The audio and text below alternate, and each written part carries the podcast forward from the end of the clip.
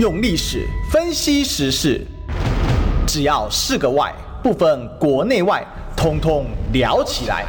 我是主持人李义修，历史哥。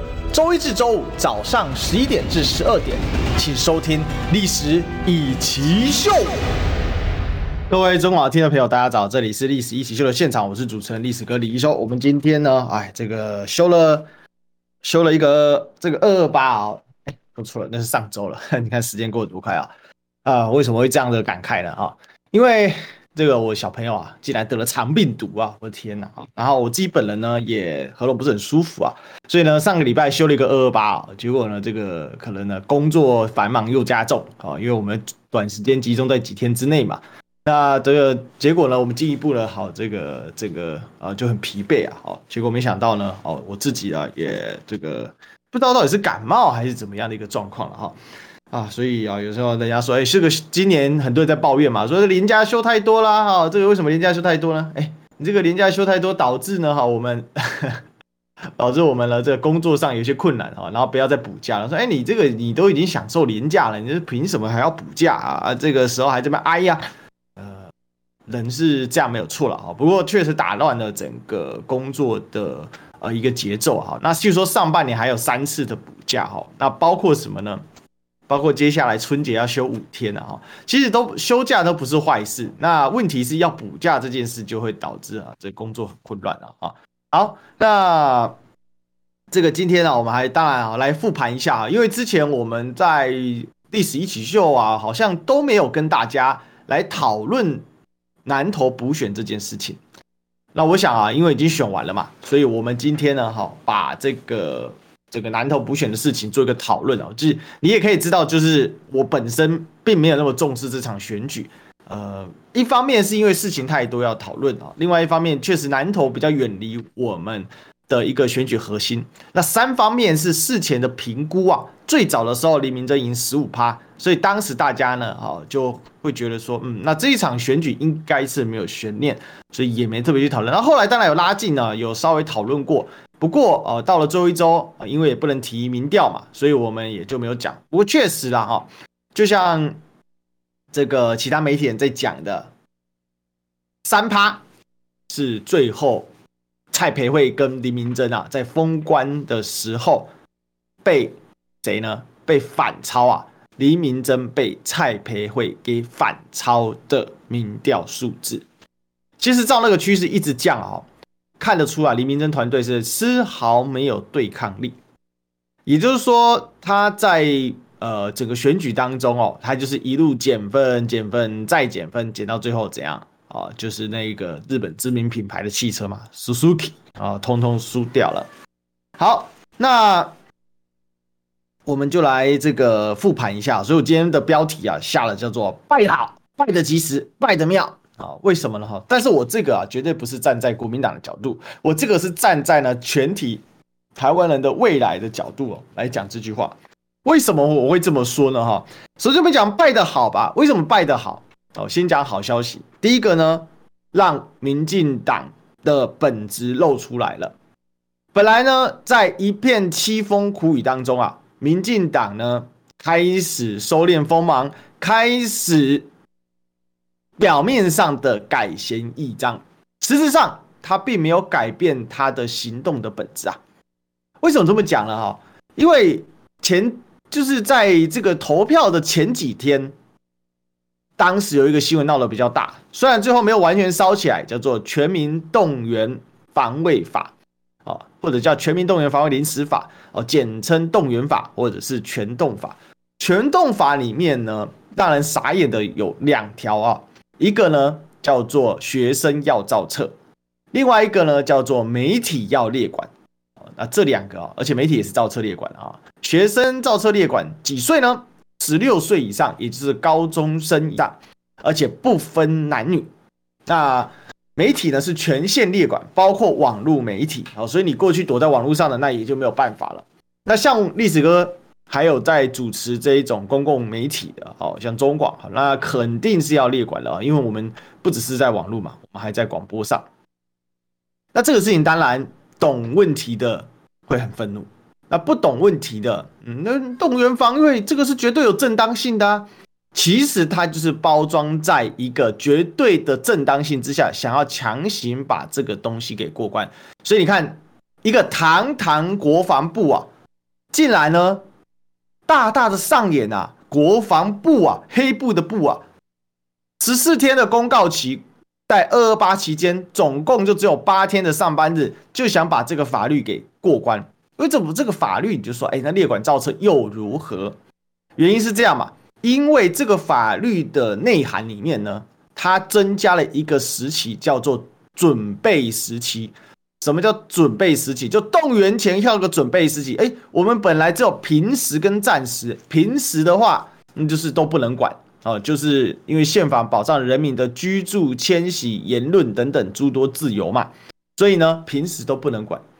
可是战时的时候，都会管制，没办法，因为进入战时体制的时候，国家生存已受到威胁，宪法自然而然必须以先保障国家自身生存为优先，否则的话，啊，国家一旦灭亡，那哪来的你的宪法保障你的人权呢？而这都很合理，所以动员造册合理，所谓媒体列管合理，不会有人反对你，而且这几个本来就编在。也就是动员法的战时条款里面就有相应的条款，这个大家都能理解。可是问题就在于说，他现在新增的这个所谓动员的时准备期啊，动员时期跟动员准备期的哇，那这两个差了两个字，多了加了一个准备，那有天壤之别。因为这个法里面呢，完全是一个空白授权的概念，谁来决定什么时候准备啊？谁来决定战情危急的时候啊？的准备要执行到什么程度啊？谁来决定列管这些媒体？你要查些他什么资料啊？谁来决定这些孩子被列管的时候哦？那要怎么样来进行训练呢？抱歉哦，政府单方面决定，因为我跟你说已经进进入了准备期，因为两岸兵凶战危，所以现在已经是一个动员准备期，国家随时要发生战争，这就是动员法的真相，这个就是全动法的真相。所以在这个状况之下呢，这个法律危不危险？非常危险，因为打不打仗我们还不知道，因为毕竟两岸啊，虽然它最终的结，最终可能比拼的是一个军事力量，但在这个军事力量前面是一个政治问题。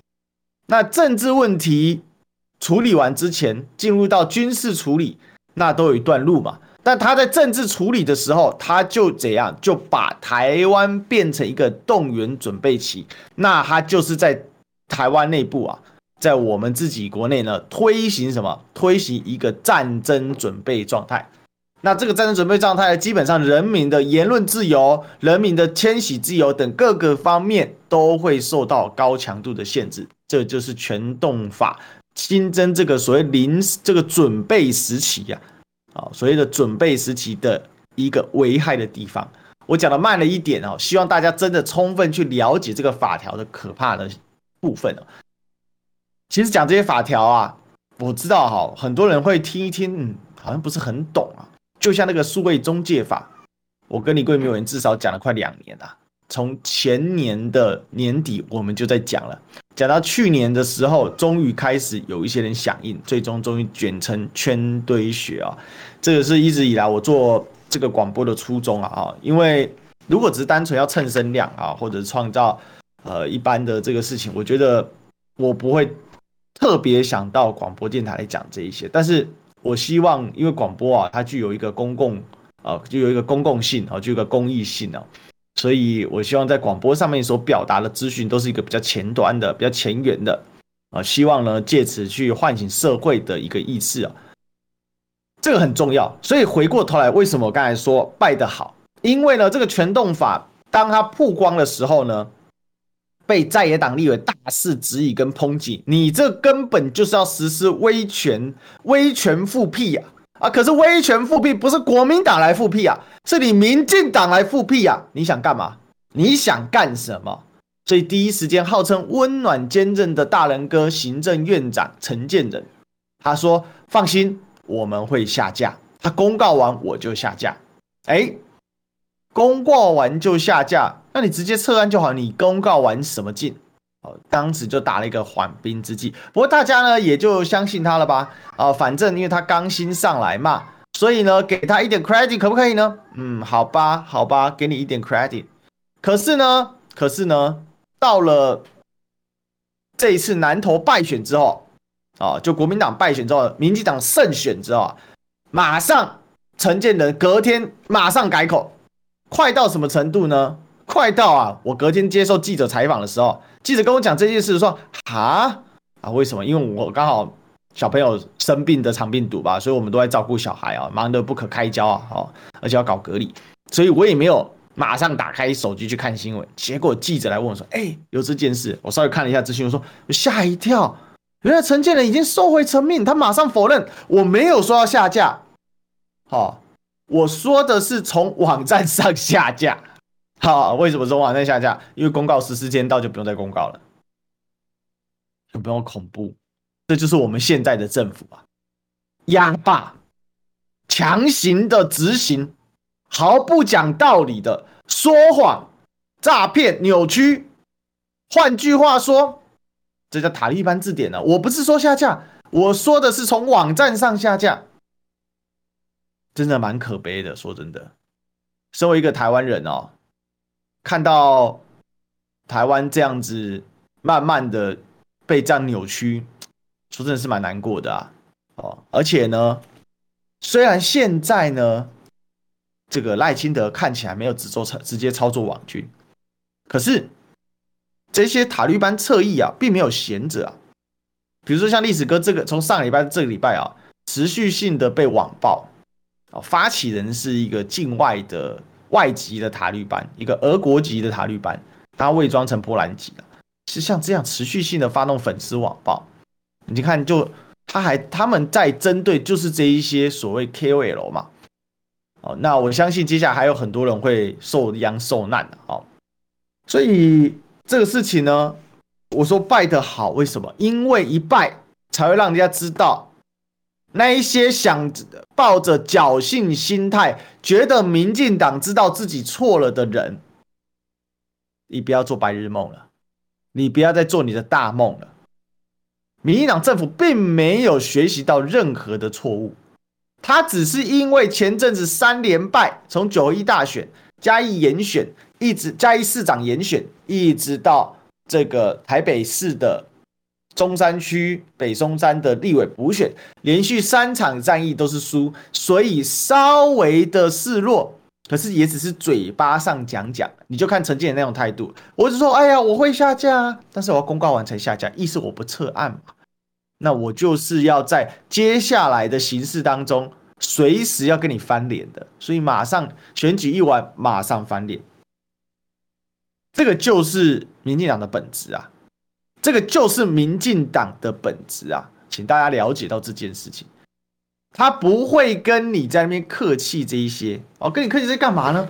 他他这个一有机会，他就是要跟你翻脸。为什么？太清楚了嘛。我们家深绿的，从小跟着我家高人，每天看三立，每天看民视，对不对？后来又加入了一个年代。啊，等等，好，哎，直接点名好像不太好，好，但是差不多了哈，因为大家都知道三明治一瓶啊，一瓶三明治嘛，好，一瓶年代三明治嘛，好，那你天天你看，你看了你就知道，看久你就知道了嘛，没有在跟你讲道理的啦，他跟你他跟你讲的就是一种父权威权式的，因为他们民进党的本质哦，是一个非常传统父权河洛主义，也就是大河洛主义或者说闽南沙文主义的一个政党。所以在他们的心里面呢，他们的个人权威是不容挑战的。所以你这一种啊，强迫他低头，他是恨你、啊，他哪会跟你温暖坚韧，哪会跟你开心虚心受纳？你大家仔细想一想哦，如果你家的家庭跟我们家很像啊，尤其是这种南部的呃这个所谓的扶老人的家庭长大的，你就知道那个父亲那个威权啊，他不是在跟你讲道理。他跟你讲的只有两个字，叫做勒索。什么勒索？情绪勒索。他用的方法就是情绪勒索，用的方法就是高压威权，不容置疑。即便你站在理的这一方，如果你站在理的这一方，你跟他据理力争，你争赢了又如何？他还是跟你翻脸。他怎么跟你翻脸呢？他说：“你卖公公下贼啊！哎，公阿贼被冲啥？你刚才在公遐济呢？啊？你也在公遐济呢？你凭什么讲遐济？你凭什么跟我讲假啦？你凭什么啦？啊？你对来啊？你凭什么跟我讲这啦？啊，大概就这种态度，不管是苏伯辈的啊，或者是我相信会勾起很多人心中内心的一些感受。我真的要跟大家讲，你你听我的口吻口气，你就知道，你把它放大到政治上，不就是这样了吗？当你政治上不选择投给民进党的时候，有没有？他就会骂你嘛。他骂你的方法是什么？你凭什么不投给我？你凭什么不投给我？你智商有问题吗？他不是跟你讲道理的，他不会跟你讲道理的。这个就是民进党的本质啊！我很透彻民进党的本质啊，因为你要真的充分的在一种。这种环境下渲染上长大，你才理解那种本质。所以那些存在的幻想的人啊，我其实我很不喜欢提整级这事情哦。但是省级这事情真的深深的还是影响着台湾社会的各种组成啊，这个是真的嘛？但是因为国民党他会于提省级，因为国民党有心病呐，就因为国民党过去确实外省精英压着本土精英嘛，所以蒋经国后来。一直在搞催台青，就是希望能够平衡这样的一个趋势，但这也成为国民党的心病嘛，也就是在国民党里面要装作省级没问题，要装作省级没差异，要装，因为不同这种背景文化的家庭，他教育出来的孩子怎么会一样？他教育出来的人群怎么会一样？那当然他的本质是不一样啊，这这是一个这是一个很基础的一个概念嘛，所以你就想嘛，你是不是从小，如果你是跟我一样是扶老家庭长大的？是不是你常常会被长辈斥责？因为当你是跟他讲理的时候，我我可刚刚安那，我我我合理呀，我没有不合理呀，我拢照拼照给啊，我都照着规矩在走啊。啊，你谁拍啥啦？啊，啊不做我讲的呢？我较大声的无要紧啊。啊，做搞完呀？啊，这摆这摆是靠大呢，大汉呢？是不是？所以你要了解。你要你要了解这样的一个概念的时候，所以我们就回过头来，这个叫败得好。为什么？因为你跟他讲理，你跟他讲全动法这样子规范不合理，哦，他一时之间因为形势比人强，他低头了，回过头来他就打你脸，他心里根本不认同你嘛。所以那一些想着嘴巴上讲着蓝绿和解的，请充分了解啊，请充分了解说，到底台湾的社会。里面，民进党它的本质是什么？民党过去为了对抗国民党啊，他们学习了非常多共产主义、马克思主义，他们里面都有这种读马克思主义的小组啊、分组啊、读书会啊等等的，所以他们也很了解嘛，实政治实力哦。他们因为在台湾没办法打仗嘛，没办法搞武装政变嘛，所以用街头运动，用这个所谓的群众运动来取代这一块，用选举来取代。血淋淋的斗争，所以呢，只要我这个选举赢了，那阿扁那句经典话语就出来了：“阿哥送我好运，不必安喏，哦，就算我好运，要不然你要怎么样？”哦，这个就是大家要了解这一个根本的概念在这里。那当然，每个人天生属性不一样，虽然我是这样的父辈长这个教育长大，但是。正正因为这样，所以我刚好受了一点教育啊，所以我反而对这种事情非常的反，做了很多反思跟调整。正因为这样做了很多反身调整，所以我一直认为啊，理性的力量是要不要去盖过感性，理性力量大家都讲道理，大家都照规矩走，才不会有不公平，才不会有那么多的情绪勒索，这个是关键。好，回过头来我们的主题，这样子你就了解全动法。的问题在哪里？你就了解陈吉仲的问题在哪里？为什么陈吉仲到现在还没下台？今天刚才我们中网在做这个新闻播报的时候，大家应该也有听到，像有一些立委去质询说，你那个蛋都搞不好，甚至有谁的知名鹅啊珍店，四十年老店说，从今天开始鹅啊珍不加蛋哦，或者是呢随机的哈，他后来强调哈，就是因为蛋呢是断供，不是减供，不是少供，是断供。是这个样子，所以在这样的一个情况之下呢，哦，这个大家要了解哈，就是说这样的一个状况变得什么，变得很荒唐、很荒谬嘛。可是我们在讲陈吉仲的时候，他是不会道歉的。那刚才我有看到我们在 YouTube 聊天室的朋友跟我说：“哎，错了，这不是闽南，是这样。”哦，好，我修正一下，确实有受到一点日本这种威权家家长式的，这更我认为是强化了。我认为是强化了，因为闽南本来就有一个很强的那种家族的家族属性嘛，然后再用那种日式威权强化之后呢，mix 起来就是现在的一个民进党的一个底层的底色了哈。那其实是一样的吧？陈吉仲之前道歉是为什么？怕选输啊。陈吉仲之前怕之前道歉什么？因为怕被骂，怕被换掉啊。一时形势比人强，大家确实在缺蛋。可是你看他哦，他一边道歉。但是侧翼一边在出征，你是缺脑还是缺蛋？你是缺钱，对不对？你不要再被认知作战，哪有缺蛋？不吃蛋会死吗？我们很好养的，我不像有些人整天咸蛋，然后有些人就是想要进口中国鸡蛋来荼毒我们，是吧？你其实随便去翻，你都看得到这些。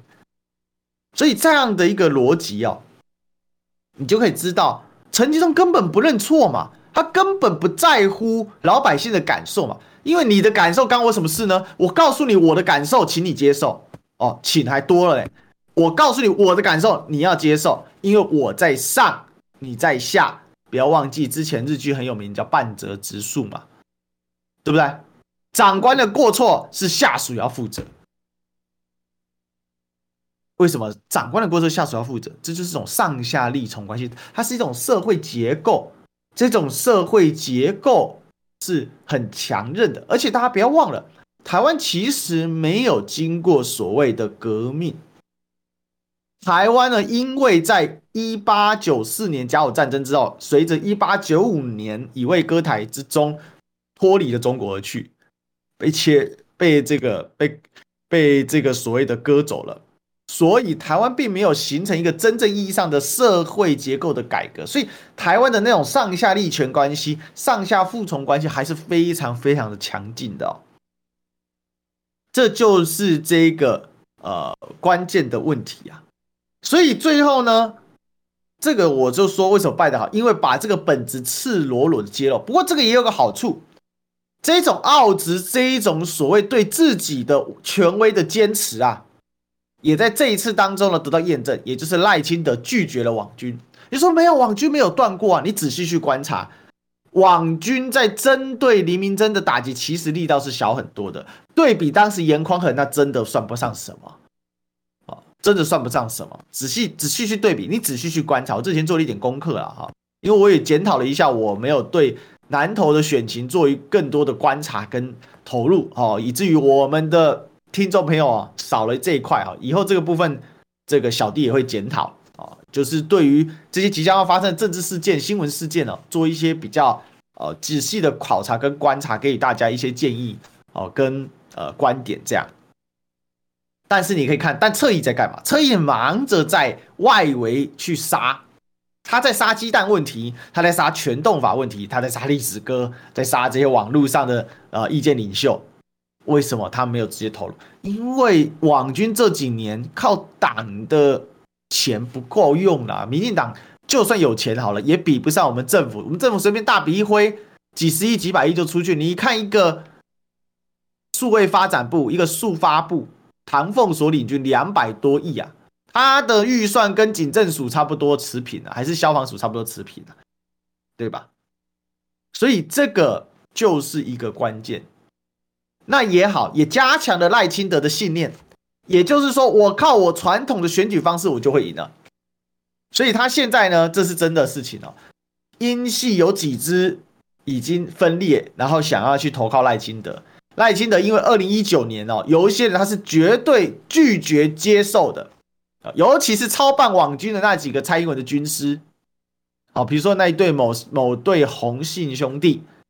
啊，洪姓兄弟呢，完全被拒于门外。当然，最终可能还是要和解啦，但是被边缘化是必然，因为他已经验证了自己的道理，也就是我不靠网军就会获胜。因为赖清德这一路走来啊，他是有媒体侧翼没有错，但是网军相对来说呢，他就比较老人家嘛。啊，你说哎没有啊，他不是年纪比蔡英文小吗？哎，这个是他个性使然的，因为戴清德是一个很有自信的啊，讲讲自信是高情商，低情商叫做很自负。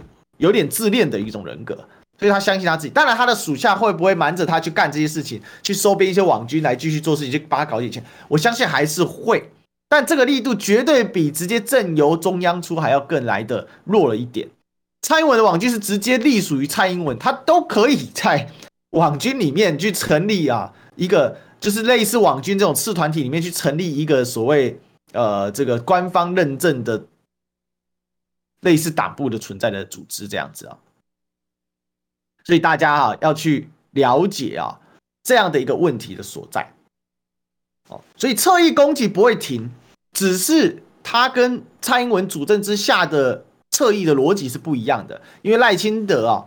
他打从心里瞧不起这一些啊，没有经过街头运动，没有选过举，没有吃过苦，整天养得白白胖胖，坐在冷气室里面打着键盘杀人的人。啊，我至少敬赖清德这一点，他是个汉子。慢慢的，虽然我对赖清德有一些价值，比如说对邱丽丽的事情哦，台南八十八枪啊，哦这个议长贿选啊等等事情，他完全不敢说。对郭在清以前帮他搞钱的这个大当大当家，他完全不敢批评。但是。他确实内心还是有些坚持的人，在我看来，他的人格还是比一些人高尚，不枉费我过去还算真的蛮欣赏他的，这个是真的啊。虽然你不见得欣赏他了啊，因为你可能比较，因为因为我知道，呃，有一些朋友可能比较长期支持国民党的，比较少在看这些绿营的节目或者绿营的资讯，所以可能跟我长大的背景不一样。但是这一点上，至少我觉得，自傲也好，自信也罢。那至少人家实打实的选举哦，哦多的是，啊多的是这样子一个差异啊，还是有差异。因为对比蔡英文，蔡英文这个人是不能接受失败的。如果如果他失败了，那是天地动山摇。二零一八年当时民进党败选，其实有人拿假民调给蔡英文看嘛。所以蔡英文当时有一则新闻传出来，进了党中央的时候呢，第一件事情呢，摔 file 夹，啪！为什么那么生气？因为他认为有人骗他，而且输了。那我们也不能生气，但是有个东西要丢出去，叫做广告。我们进广告。你知道吗？不花一毛钱，听广告就能支持中广新闻。当然，也别忘了订阅我们的 YouTube 频道，开启小铃铛，同时也要按赞分享。让中广新闻带给你不一样的新闻。用历史分析国内外，只要是个“外”，通通聊起来。我是主持人李易修，历史哥，请收听《历史易起秀》。欢迎回来，这里是《历史易起秀》的现场，我们继续来讲，今天叫叫“拜得好，拜得及时，拜得妙”。我为什么这么说呢？因为刚刚讲拜得好嘛，民进党本质再次的露出来，所以我刚才也跟大家分析了三个点：全动法层级重，还有赖清德，呃，他不想要网军这一块。好，那底层逻辑我也解释给大家听了哈。其实有机会我也蛮想跟大家分享，就是到底所谓绿血人的思考逻辑是什么？到底是什么？好，这是这个跟大家分享。第二个败得及时，为什么败得及时呢？因为啊。又一次当头棒喝的打击了国民党的傲慢。终究啊，朱立伦不是吴敦义啊，身段还是软得多啊。吴敦义当时的一个问题是两胜两败，他当做平手，可是从气势上来说已经被反转了。什么意思呢？二零一九年有四场立委补选啊。当时四场立委补选了两胜两败，尤其最被关注是台南谢龙介场，因为谢龙介跟韩国瑜走的最近，他跟韩流是最接近的。但是赖清德呢，靠着他不断的怎样亲自冲锋陷阵，每天淋雨刮风下雨晒大晒大太阳，站在街口给人家挥手致意感谢，唤起了所谓的南部选民的温情，所以呢，守住那一盘，而且守得很漂亮。可是，即便这样，吴尊义还是推出了一个莫名其妙的所谓的不分区名单。那个不分区名单，个别看，里面确实有很多优秀的人才，包括我们非常要好的李桂明委员。可是，整张就是一坨垃圾的名单。不要说成事不足啊，是败事有余余余余余，要加好几次，还有把韩国语也一起啊，就是加在一起，要形成更劣、更大的劣势。所以大家了解啊，这个问题就在这里，这个彻底去打击了国民党的傲慢，尤其什么傲慢呢？这一次选举啊，我就直接跟大家讲，朱立伦确实他作为党主席要负起责任。可是朱立伦也有一点冤，大家都知道，长期以来，其实我对朱立伦的批判从来没少过，但我永远是就事论理。我对人的批判从来不是针对人这个人本身，除非他真的做出很出格、人格很低劣的行为，否则的话，我一定就事论事。讲白了，朱立伦这一次前期他根本动不了南投啊，因为南投呢，林明溱觉得他势在必得，所以他把门关起来啊。我老兄弟黄世修做了一个分析啊，他说当时呢，哦，像在南投这边有几个议员啊，好像尤浩等人啊，做了一个民调，跟蔡培慧来 PK，基本上最多就是小胜而已。可是黎明真是大胜十五趴，这是一个事实，不要低估民调的这个科学性。所以让黎明真出现，并不能说是一个错误的决策，因为就算你办初选，黎明溱还是很可能会赢。好。而且呢，补选向来很难初选，时间太短，如何初选？最多就是民调做完之后就直接征召了。但问题坏就坏在这里，坏就坏在当决定人选之后，这个远离了台北城、台北中央的选举，完全由黎明真团队来主导，尤其以黎明真的儿子为首来主导的时候，那就三个字叫做。坏坏坏！我跟大家讲一个真实发生的事情，你仔细去看黎明真，如果他还没撤掉的话，他的脸书竟然做出过一个 FB 的封面。我们都知道 FB 有个横幅封面，可以做出一个不合规格的封面放在他的脸书上。你看有荒唐到这种程度？你第一天选举，你第一天用脸书吗？但是这就是林明溱团队做出来，他喊的口号叫做“我二零二四年不再连任”。哇！你把这一任八个月的立委拿来养老吗？你是看不起人民吗？所以这个当头棒喝是双向的，既打击敲打了国民党的地方派系，也敲打了国民党中央。这个就是最是不对人，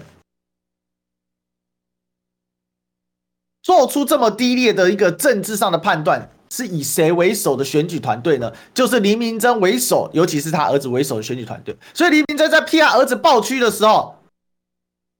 那一句传统经典的名言就响起来了：“想低压早，想价不好啊，一个月七八万呐，好恁家来送。”他有句昨天我们在友台上节目的时候，也是我的好兄弟侯汉廷说的话。他说：“你把你拿给儿子七百多万拿去给政治公关啊，就赢了。”这句话所言不假，七百多万都还算是超高额支出了，根本用不到那么多钱。对半丢，再打一点折扣，你拿出两三百万出来丢政治公关，我跟你保证，你网络风向不会这么逆风。所以大家了解这个问题，了解这个概念是在这里。而且这个事情是国民党中震怒嘛？说哇靠，他们去检查他的这个，你怎么会换这个呢？一开始做的是一个。帮忙的人，所以他做的规格是对的，因为这个民间帮忙的人，他本来就是在做这种政治公关，对这种商业行销政治公关是很熟悉的，所以他的脸书的风格是 OK 的。可是后来呢，整个自己林明真的儿子的团队接手之后，整个就毁掉了。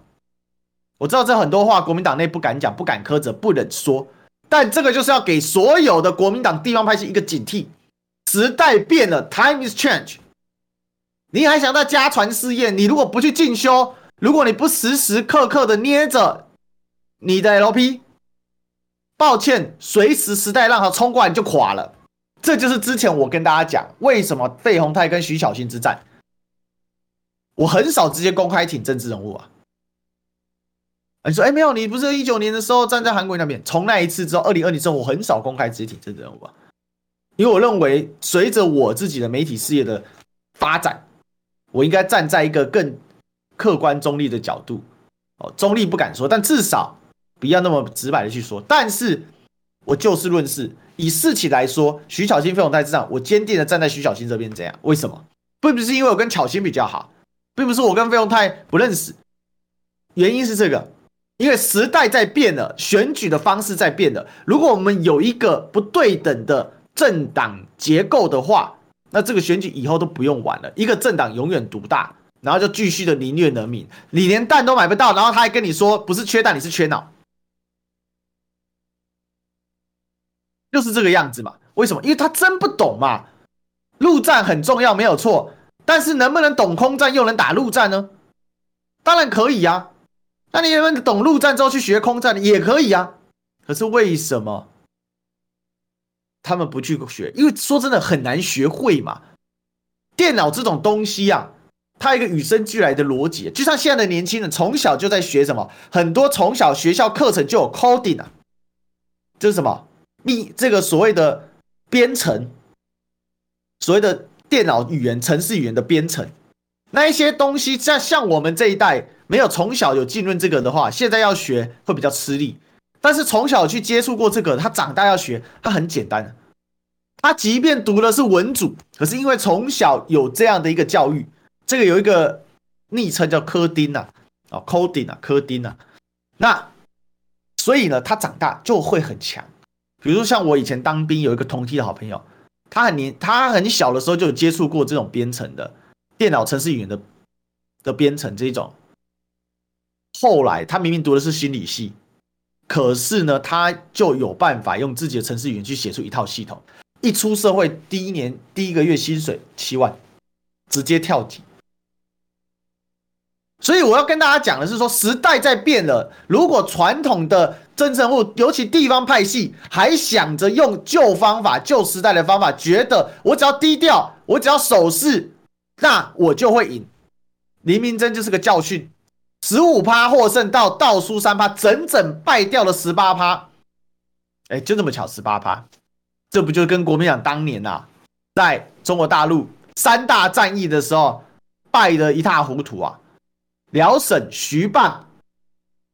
平津三大战役败得一塌糊涂，但是老蒋在事前说优势在我，广告也在我们寄广告。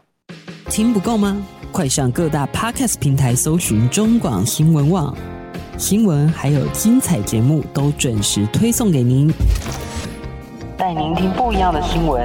中广新闻。用历史分析国内外，只要是个“外”，统统聊起来。我是主持人李易修，历史哥，请收听《历史易起 SHOW》。欢迎回来，这里是中广新闻网，我是主持人历史哥李易修。我们今天继续来追寻历史，追求真相啊。那最后一节呢？好，我们来讲啊，败得妙。我们刚才讲败得好，败得及时。好，那再讲败得妙。为什么说败得妙呢？因为啊，成功的彼此削弱。当成功彼此削弱的时候，人才会怎样？撞墙，撞墙之后才会理解到他该怎么做。一只筷子很好折，如果我有很多筷子，是不是会很坚固，会折不断？这个是我们从小到大学的故事嘛。可是抱歉，人呢，在脑袋发热发胀的时候呢，他就是会忘记这件事。就是怎么可能会？如果不会的话，干嘛还要这些？这个所谓的童话故事呢，这这就是这么好笑啊，就这么好笑啊。所以为什么说败的及时是当头棒喝？不管是国民党中央或者是国民党地方，都知道说团结是更重要的。尤其有人没有下去辅选，那个人叫谁？那个人叫做侯友宜。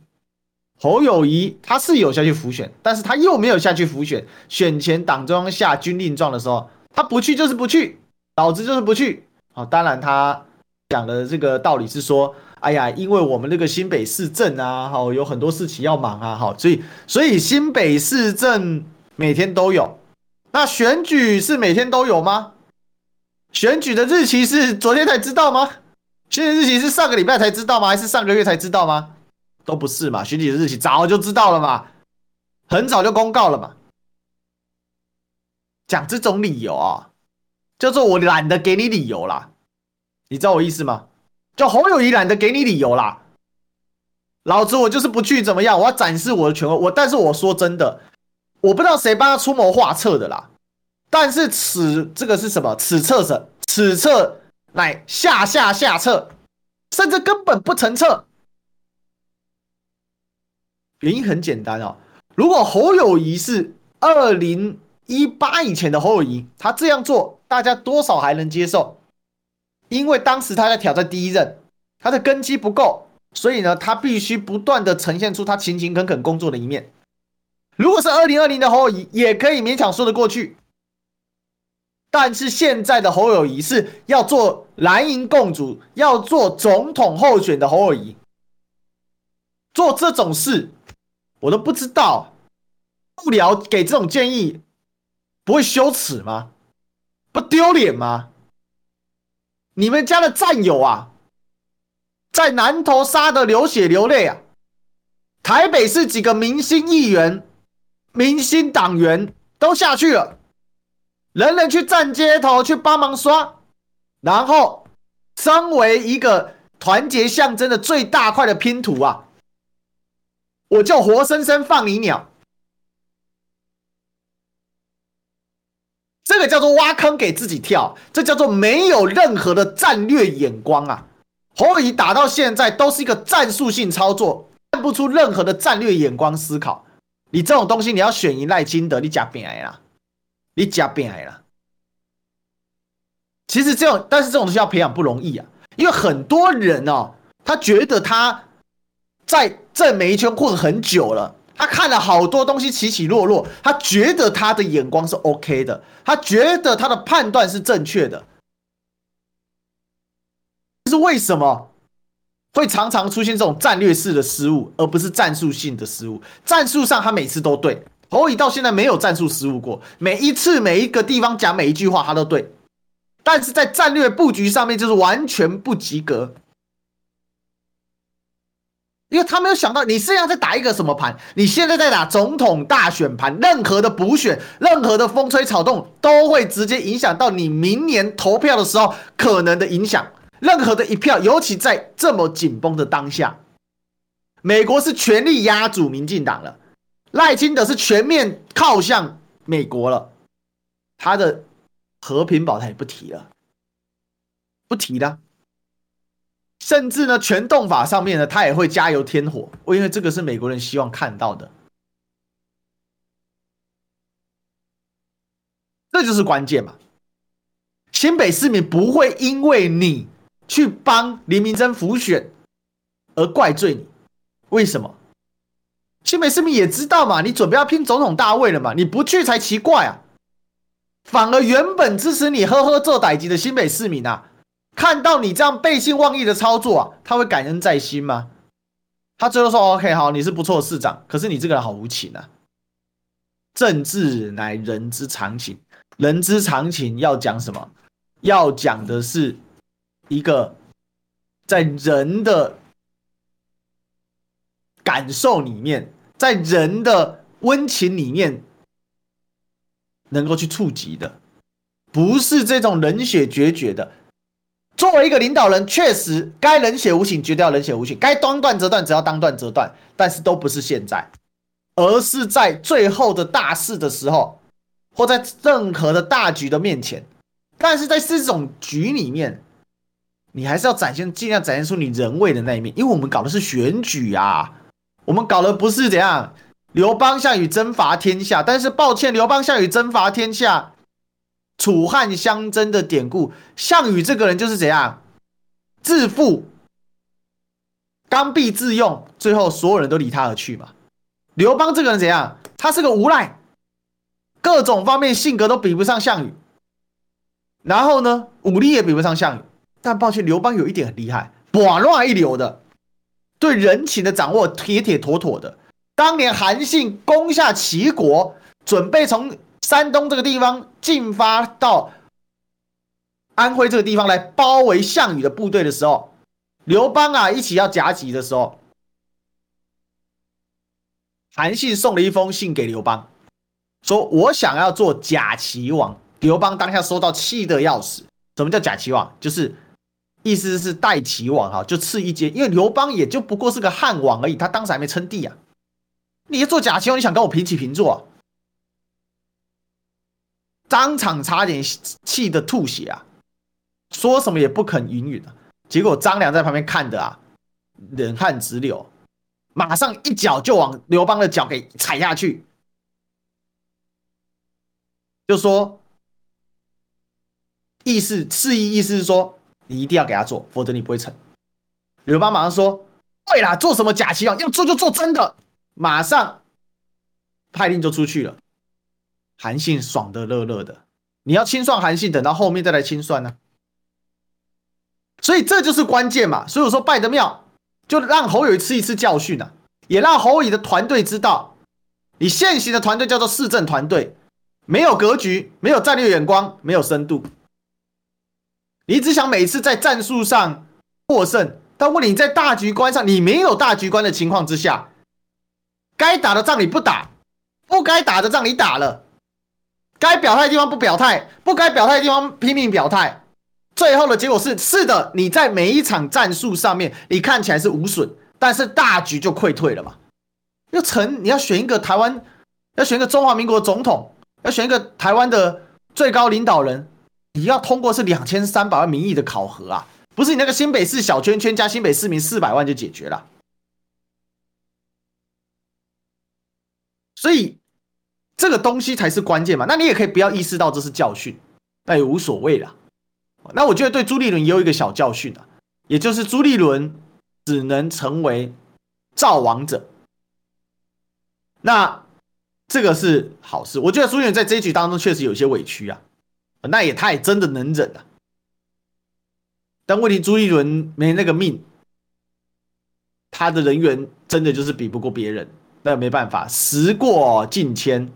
时不我与，懂得了解自己的命运格局，顺着命运格局再开创新局的人，那是真汉子。我最近真的慢慢对朱一伦主席有一些改观。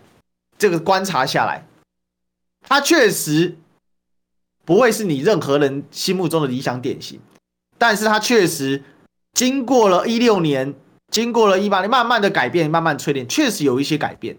这个。我以前批判朱立伦主席，批判的比谁都狠，但是该说他好的地方要说他好。本人概无收国民党中央一毛钱，他们家穷的要死，我也不要收，我也不屑收任何政党的钱。那些在那抹红我的、抹黑我的、抹蓝我的什么，你都通通都滚开！老子不屑收任何政党一块钱，我为什么要被收买？不需要。然后我觉得这一局里面上的最终是锅啊。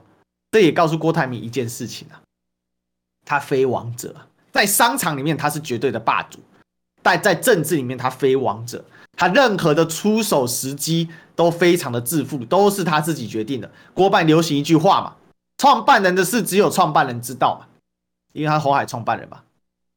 但是抱歉哦，在商场里面，一人决定天下胜，反正我赚到钱我就压爆你，这个是商场逻辑啊。因为钱太像，大家都听。可是，在政治里面，抱歉哦，政治就是人之常情，它讲究的就是人跟人之间的那一种很实质的内容。所以，郭台铭在这一局里面以男童女婿之姿表态挺黎明真，可是要表态又不支持到底，也没有去彻底的站台，也没下去帮忙扫街，这个就让人家落得一个怎样捡便宜的心态。那你这种捡便宜的心态，那你就不是在玩政治的政治卡，所以我是认为郭董真的自己要想清楚了。感谢他在 BNT 上帮我们的努力，我也打了两支，非常感谢他。可是，在这个里面，真的政治不是这样玩的，所以我觉得拜得妙。